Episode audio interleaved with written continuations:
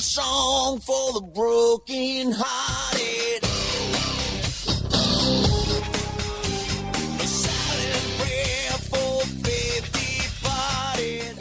放眼全球体育，聚焦校园内外最新最及时的战报，最酷最火热的赛事。这里是 FM 九十五点二全体育 All Sports。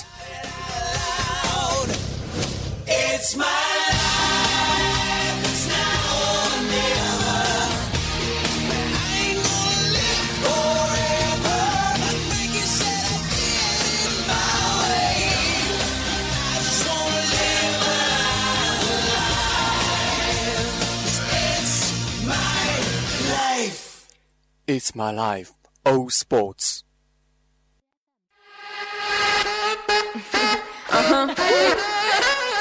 Ziggy X.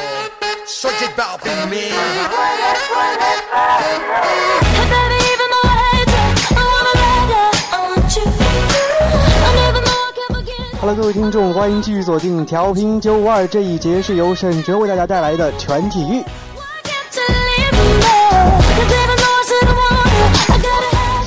那这一周呢，也可以算是喜事连连啊，因为这一周呢是我们学周六是我们学校六十周年的一个校庆，一个非常盛大也非常喜庆的一个事情。那在此呢，也是要祝这个学校六十周年快乐。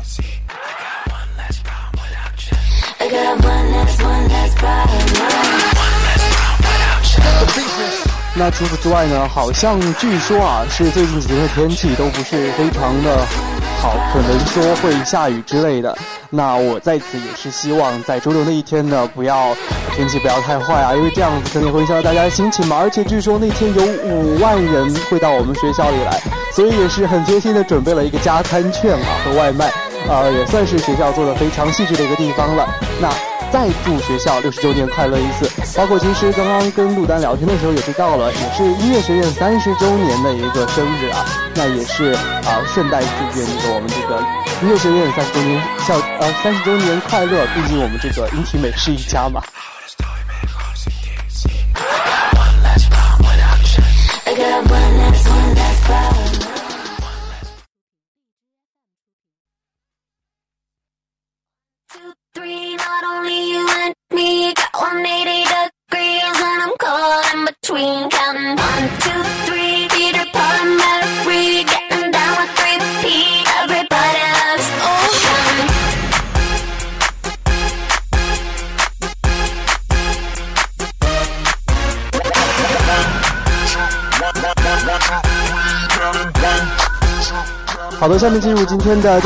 在风云战报，来看一下有哪些资讯。首先是足球方面，北京时间的四月十号，一五至一六赛季西甲联赛第三十二轮迎来了一场焦点战役。在阿诺艾塔球场啊，卫冕冠军巴塞罗那客场零比一不敌皇家社会。啊，奥亚塞巴尔打进全场唯一的一个进球，而巴塞联赛也是遭遇了两连败，领先马竞和皇马的优势呢，分别只剩下了三分和四分，非常的可惜。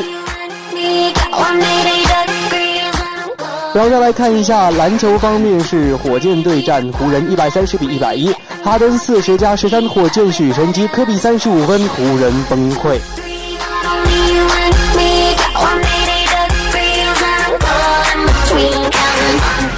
最后再来看一下斯诺克方面的消息，北京时间的四月十号，二零一五至一六斯诺克世锦赛资格赛将继续进行。首轮比赛中的丁俊晖出战爱尔兰业余选手凯西，比赛中的丁俊晖半场七比二领先，最终的十比四力克凯西挺进次轮。其他中国选手中啊，梁文博轰出两杆破百，十比二击败康康纳。呃，曹宇鹏、张安达、周跃龙分别也是击败了各自的对手，挺进了次轮。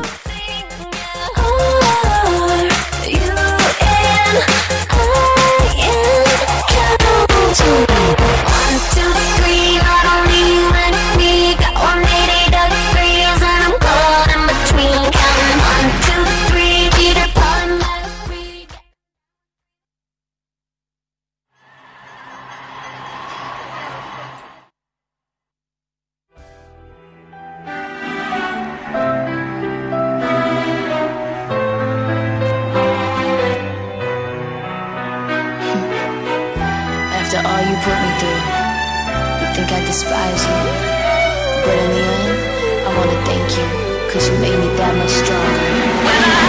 thought I knew you, thinking that you were true. Guess I, I couldn't trust, caught your bluff, taught me some, cause I've had enough. You were there by my side, always down for the 好的，下面就进入今天的背景聚焦，来看一下恒大国足式的一个危机。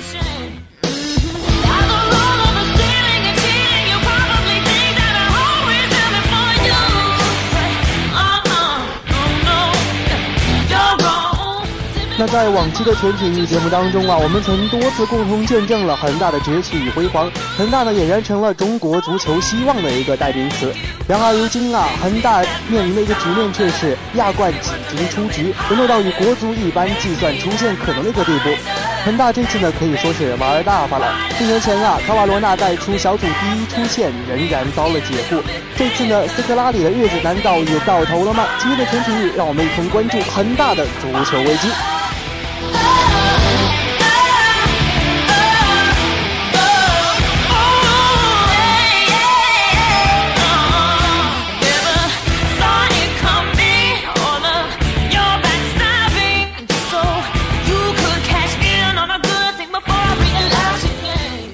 首先来看一下百分之二十三的一个概，百分之一点二三的一个胜概率啊，恒大出现比国足还难。那曾经提到恒大是没有赢够的一个代名词，但本赛季啊亚冠赛季的一个恒大却是一胜难求。在前几天败给浦和红钻之后呢，亚冠卫冕冠军被判处死缓。在四轮仅积两分的一个情况下，恒大把自己也推上了一周前国足的断头台上。但是这一次呢，他们理论出现的希望啊，比国足还要渺茫啊！想要连续五个赛季亚冠小组突围，恒大需要奇迹，一个比国足还大的一个奇迹。那晋级看别人的脸色是天大的一个运气，那对于恒大来讲本身就是一项耻辱了。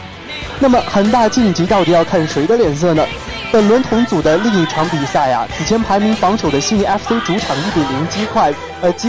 击败这个浦项制铁之后呢，积分上升到了九分，进一步稳固了自己的一个榜首位置。浦和红钻呢，在击败恒大之后啊，积分上涨到了七分，而浦项制铁与恒大则分别积四分和两分，排名在最后两位。垫底的恒大呢，在还剩两轮的一个情况下啊，呃，想要追上悉尼 FC 已经是不可能了，而与这个浦和红钻之间的一个积分差距呢，也拉大到了五分之差。加上浦和红钻呢，在两回合与恒大的直接对话中有一胜一平的一个优势，因此呢，即便是在同分的情况下，浦和红钻也可以压倒恒大晋级。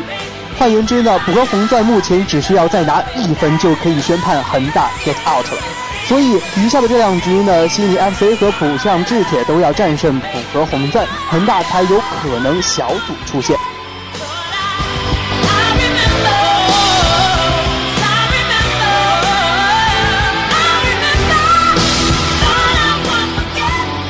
呃，所以恒大卫队的神剧情是这样子的：下一轮呢，恒大全力击败浦项的一个同时呢，寄希望于悉尼扮演恩公主场击败浦和；而在最后一轮呢，恒大主场再击败恩公悉尼，并寄希望于这个项呃浦项击败浦和。小组赛最后两轮呢，一共四场比赛。胜平负排列组合共有八十一种可能的一个结果，但恒大只剩自己两连胜，同时浦和两连败这一种可能才会出局。所以概率的是尴尬的百分之一点二三。一周前呢，国足上演绝境逃生的一个奇迹，上映了一幕全亚洲都在帮国足的一个神话。但实际上呢，包含国足自身战胜卡塔尔，一共是六个条件，满足四个就可以了。这其中呢，还包含了澳大利亚不输给约旦、伊朗不啊不大比分输给阿曼这样难度不大的一个场次。所以呢，在计算国足出现的概率同时啊，虽然貌似很难，但是最终概率也在百分之五十上下。不难看出，恒大小组出线是一场比国足更艰难实现的一个任务。出现呢还存在一些微不足道的理论希望，而恒大在亚冠中创造的诸多纪录，则铁定要被打破了。呃，两平两负积两分，小组垫底的一个恒大呢，由于同组的悉尼 FC 已经拿到了一个九分，即便是广州恒大后两轮全胜，也无法夺得小组第一。呃，这是广州恒大近五个赛季以来第一次没有拿到亚冠小组第一的一个情况啊！连续四年以小组第一的身份出现的记录就此终结了。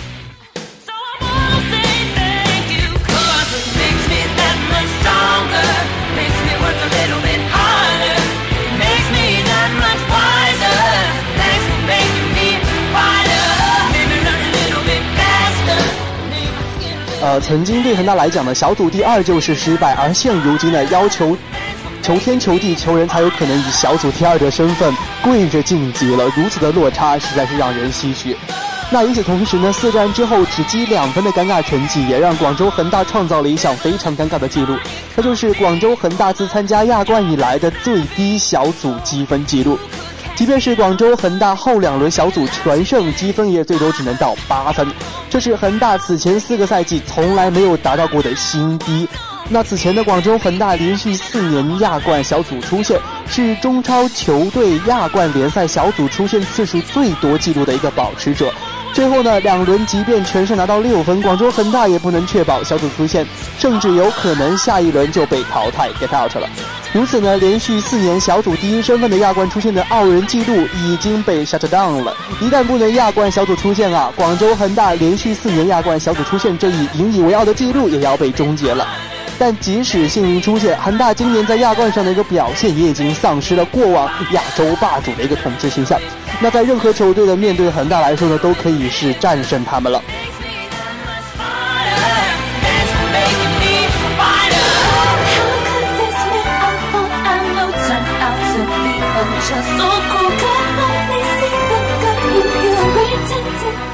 再来看一下我们这个恒大，来分析一下他身心俱疲的两大因素到底是什么？那这个锅的私帅到底背不背呢？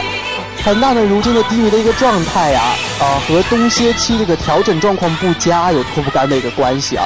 呃，虽然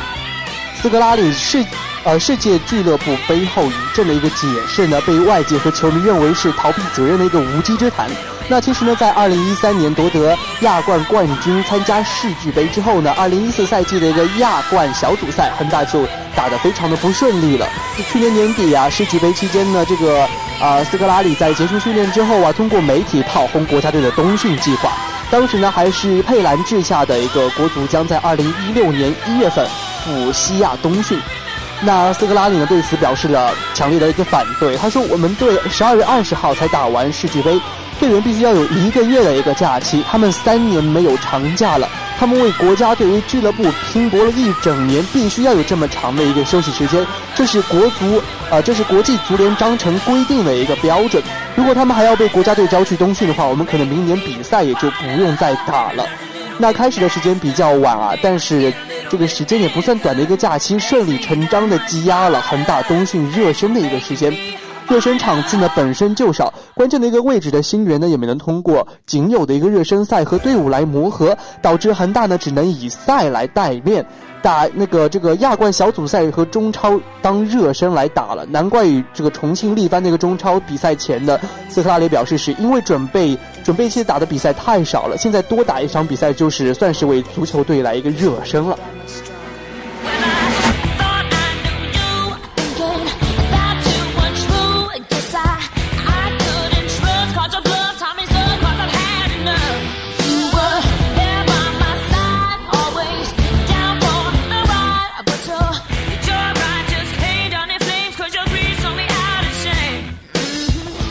那其实说这个季前呐、热身比较少，并不是外界指摘啊、斯科里拉的一个主因，舆论多数的时间是在质疑巴西大帅啊、死不轮换的一个固执的一个态度。那在昨夜输给呃博格红钻，将自己推到悬崖边缘之后呢？曾诚接受采访是这样说的：“他说很遗憾，大家都努力了，有点可惜。大家在高密度的一个比赛当中呢，体能方面有问题。显然呢，在穿插着国足四十强赛的一个情况下，恒大球员，尤其是国脚，因为斯科里拉不轮换球队员阵容的一个情况，出现了球员在体能不足的情况下继续战斗。但从斯科里拉的角度来看呢，因为是季前热身赛少了。”所以才需要一套呃固定的一个阵容，在赛季初就这个比赛来完成他们互相之间的一个磨合。所以不轮换的决定呢，在某种程度上是为了短暂的冬训来为他来埋单，算是。那中超五连冠，三年二夺亚冠，世俱杯连续呃过招巴巴塞的一个拜仁，对于现在的一个恒大阵容这里的老将来说，已经达到了中国球员荣誉的一个巅峰了，算是。二零一四年赛季呢，是恒大首夺亚冠。之后的一个重新起航。那在该赛季呢，恒大在奖金政策上啊，也预防着老队员斗志削弱的可能，增设了新援培养奖，呃，算是规定中超和一个足协杯中。派遣二十一岁以下的球员上场，奖金的可能会相应的增加。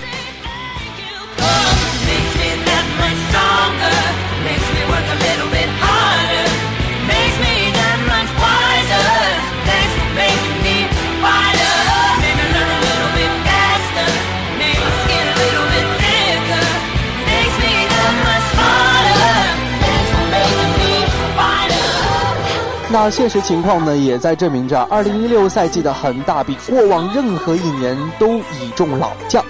呃，刘殿座虽然是常常能看到其身影，但是替补上，呃，替补上度日，状态如日中天的曾诚呢，不会轻易丢掉为主力的一个位置。呃，国奥中场大将徐新连续两场比赛得到替补出场的一个机会，但并没有给球队带来实质上的一个帮助。李元一、韩鹏飞更是一分钟机会都捞不到，前者好歹连续两轮亚冠进入名单，后者根本进不去呃科斯里达的一个法眼吧，算是。那恒大管理再规范，但本质上还是一家地方俱乐部罢了。天南海北的职业球员汇集到此的，为了是维系生计的一个工工资，算是啊，为了改善生活水平水准的一个奖金，为了对冠军的一些些许渴望。但这种渴望呢，和身披国家队战袍的感觉是截然不同的。外界对球队的一个期待也和国家队不一样。荣誉的层级和原动力的本质区别，导致了我们很难再指望恒大球员能像国足在四十强赛和卡塔尔的生生死战中在鸡血战斗一样。现在已经衣食无忧的安逸环境下呢，面对曾经绞杀败将的日日国、日本、韩国、澳澳洲球队，还能够保持旺盛的一个战斗力，和对于血拼每一分钟都是非常关键，也非常的，也是一个重要的一个地方。Makes me that much smarter. Thanks for making me a fighter.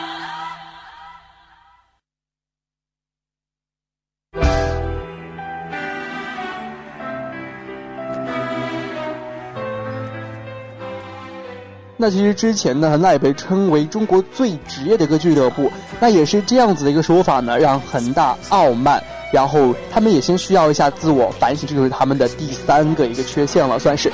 那在第二次夺冠亚冠冠军之后呢，悄然变化的不仅仅是球员的一个心态了，恒大俱乐部的一系列举动啊，在细节上也透露着俱乐部管理层的一个心态也引起了一些变化。首先是球队出人意料的将亚冠第二冠的功臣埃尔克森卖给了上海上港。虽说联赛劲敌之间的一个球员买卖啊，在欧洲足坛也是屡见不鲜的。阿森纳还将范佩西卖给过曼联，但是让人难以理解的是，在恒大公告中高风亮节的一个表态。广州恒大淘宝足球俱乐部二零一六年一月二十一号官方宣布。出于支持中超球队打好亚冠，与广州队在亚冠赛场一致对外，为国争光的一个考虑。呃，今日与教练相慎重决定，同意巴西外援埃尔克森正式转会至上海上港足球俱乐部，支持上港打亚冠。这样粉饰以获利根本为目的的一个球员买卖呢，恒大也算是开创了足球呃世界足球的一个先河了。毕竟阿森纳外援范佩西时，可不是为了支持曼联打欧冠的。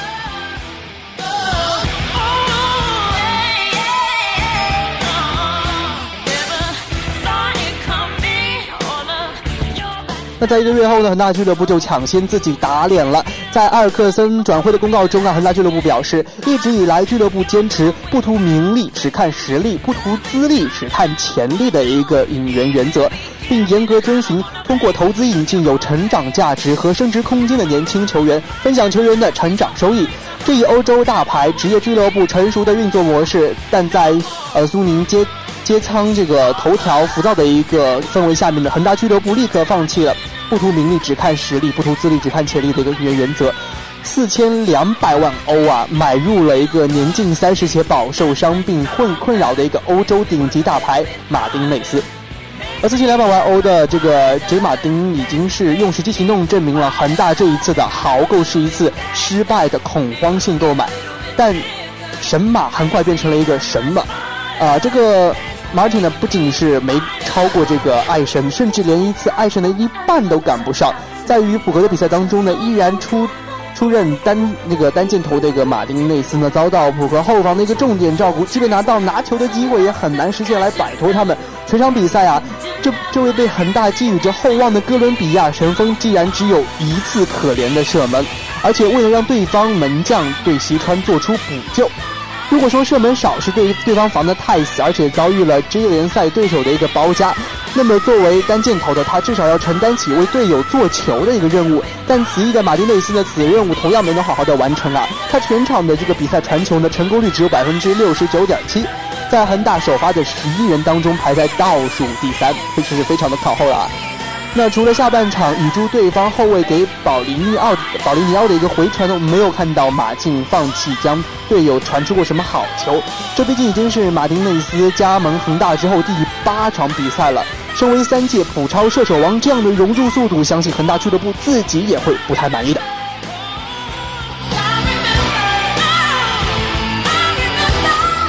那在申诉未果之后呢，恒大队已购买本场比赛球票球迷做出补偿的措施当中呢，也侵入到了亚冠淘汰赛的一个赛场次啊。恒大不仅准备在比赛当天天河体育中心的广场上架起巨大荧幕，以便球迷可以至天河附近观赛，还将呃这个套票包含的三场亚冠比赛，呃将延续观看的一个淘汰赛的第一场比赛。小组赛还没开打，恒大似乎就已经笃定自己一定能进淘汰赛。这样的决定呢，也许是不经意间做出的，但是正是下意识的随性之举，才能看出恒大俱乐部整体的一个膨胀。也许那时候的他们啊，并没有将亚足联的一个罚单看在眼里，毕竟中超五连霸、三年两夺亚冠，他们本身就是奇迹的一个代名词了。呃，兵来将挡，水来土土掩啊！当时的这个恒大呢，不惧任何杂音和场外因素。但也正是因为接手这个球队球员之后一路的顺遂的一个境遇，让恒大有了傲慢的理由。突然解雇卡纳卡纳瓦罗啊，也是不经过需要太多的解释。他说：“啊，我用中超第五冠亚亚冠第亚冠两冠的一个这种实力来堵住堵住你的嘴。”那卖掉这个埃尔克森，他也他说我也既支持祖国的一个球队打亚冠，还很狠狠的就是赚了一番这个中间的差价。而且亚冠决赛前也是违约更换胸前的广告，他们就可以说是只敢口头和赞助商提一下，也不在乎对方是不是答应。但因为有了这么多这么多的，也可以说是负面消息啊，他们自己的内心膨胀也好，就是因为有了这些成绩来撑腰啊，似乎恒大的一切做法都可以成为这个职业规范高明一盘大棋，戴上了这一顶高帽。但当成绩到最后碎了一地的时候，恒大这一次是不是应该好好的检讨一下自己了呢？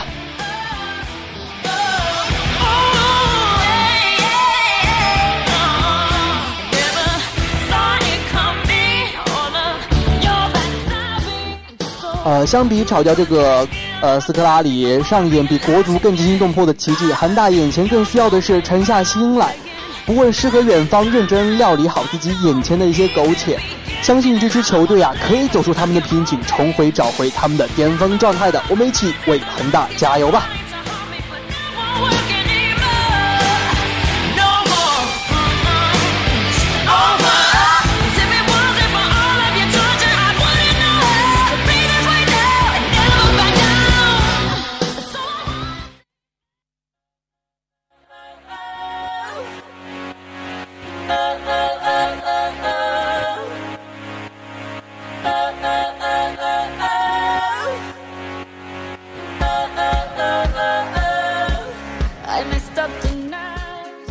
那在结束了我们今天的这个对恒大的批判之后呢，进入到我们今天的体育没有圈那也是要盘点一下一些优秀的足球游戏啊。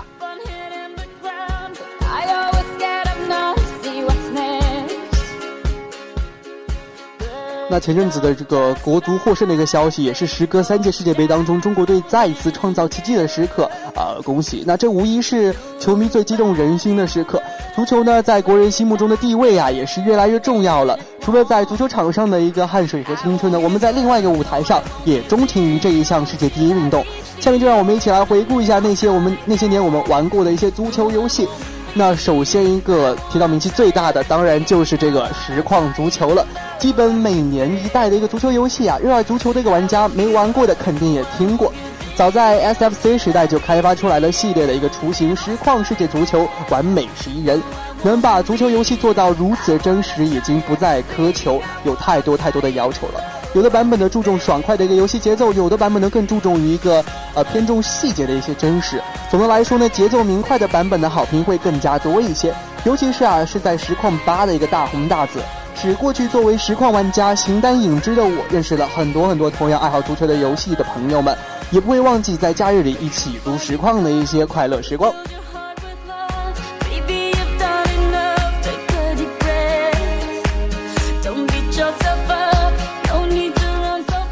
那第二款呢，也是众所周知的一个 FIFA 足球了。作为足球游戏的另一个重量级作品呢，从九三年年底发售 FIFA 九四开始，我们欣喜的看到了 FIFA 日臻完美，逐渐的和实况足球相得益彰，齐头并进。记得那时看了一场中国和韩国的一个 FIFA 足球对抗赛啊，我们输的有点惨，但毕竟那时候我们的游戏环境还很恶劣啊，当然现在也不是特别的好，玩家呢还要面临社会、家长、学校的一些多方面的压力，游戏呢甚至是处于半地下的一个行业。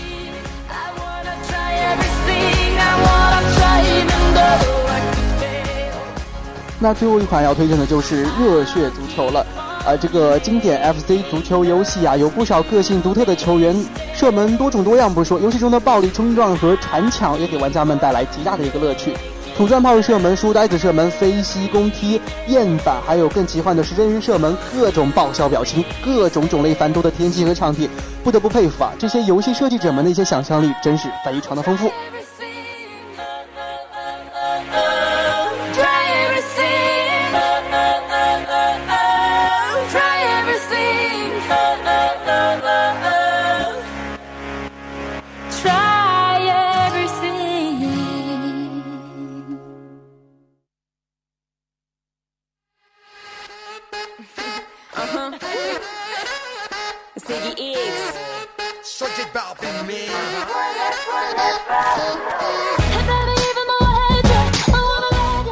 好的，那这一期的全局的内容呢，也算是播送完整了啊。那还是让我们回顾一下有哪一些今天的背景聚焦呢？是聚焦了一下我们这个恒大国足他们的危机到底是怎么样的。这个，那这一期的体育没有圈呢，也是来盘点了一些比较优秀的一个足球游戏